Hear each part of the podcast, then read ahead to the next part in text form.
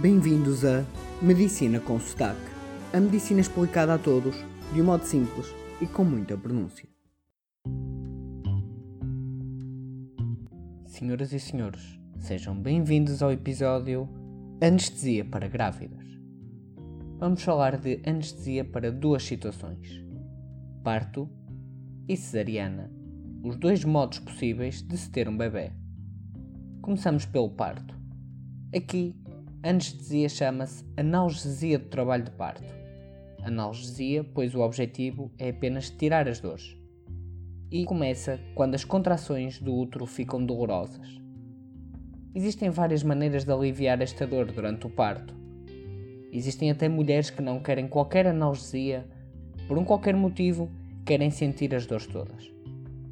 Apesar das várias maneiras de tirar as dores, como diferentes remédios, gases e outras técnicas como hipnose ou exercícios psicológicos, música, etc., o que vamos falar aqui é da técnica mais comum em Portugal e que a mais dúvidas cria nas parturientes, a técnica da epidural.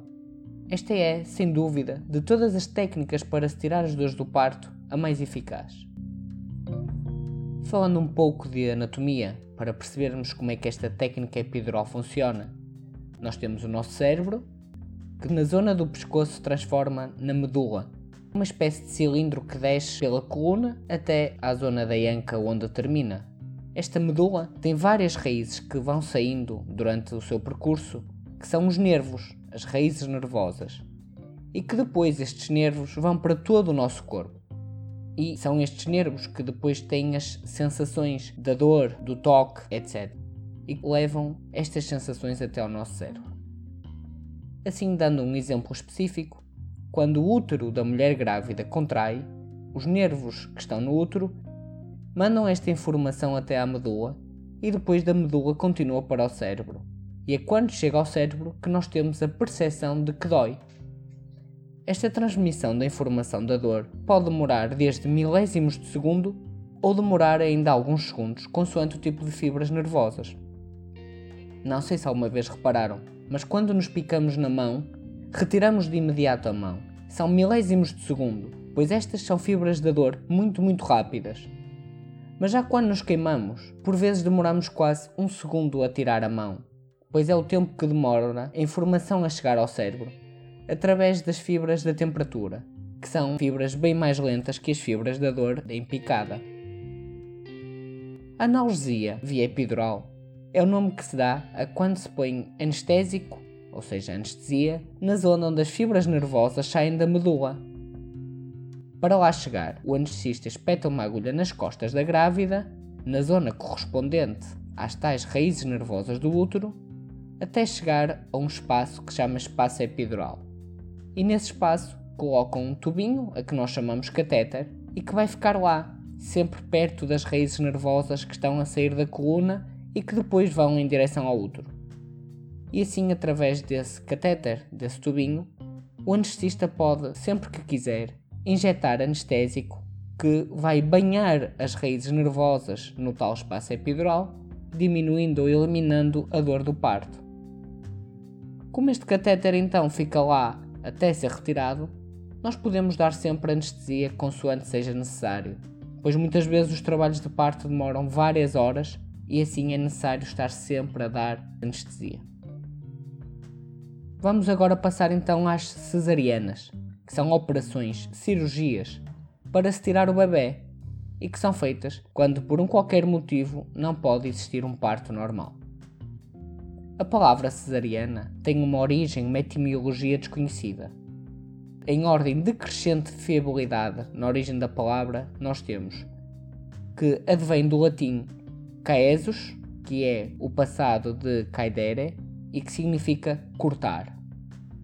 Depois temos uma segunda teoria, já menos convincente, que a palavra cesariana teria tido origem numa lei romana, a chamada Lex Caesarius muito anterior ao tempo do imperador Júlio César. E esta lei dizia que sempre que uma mulher grávida morresse, se deveria abrir a barriga e tirar o bebê. Posso-vos acrescentar que não existe nenhum relato de que nesse tempo se tivesse conseguido fazer uma cesariana. Por fim, uma origem da palavra mais mítica do que real temos que Júlio César, o imperador romano, teria nascido de cesariana. Continuando no tema da cesariana, é uma cirurgia e, como tal, corta-se a barriga e, portanto, é preciso dar uma anestesia forte, não apenas uma analgesia. Nós aqui não podemos apenas diminuir a dor, nós temos que tirar a dor completamente. Então, para as cesarianas existem dois tipos de anestesia: anestesia geral, em que a pessoa fica completamente a dormir. Esta anestesia, a anestesia geral, é raramente utilizada, pois toda a anestesia que se dá à mãe chega também ao bebê. E assim, além de adormecer a grávida, cria um risco importante ao bebê. Além disso, a grávida, por todas as alterações que sofre no seu corpo, também aumenta o risco de ser submetida a uma anestesia geral. Portanto, anestesia geral nas cesarianas só se usa nas situações emergentes, em que não dá tempo para fazer outra anestesia. Então, outra hipótese, que é a mais comum da anestesia para cesariana, é epidural, a mesma que se faz no parto, só que mais forte. Tem-se que se usar mais anestesia, uma anestesia mais concentrada, pois em vez de se colocar um bocadinho de anestesia nas raízes nervosas para diminuir a dor, nós colocamos um anestésico muito forte que adormece completamente o corpo da grávida, desde a zona das mamas até aos pés. Assim, conseguem operar a barriga e a grávida não sente nada enquanto está a ser operada. E pronto, de um modo muito simples, são estas as opções que existem para anestesiar as mulheres grávidas quando estão para ter os seus filhos. Se acham que a medicina está pouco humanizada ou gostariam de saber como é possível humanizar a medicina atual, não percam o nosso próximo episódio.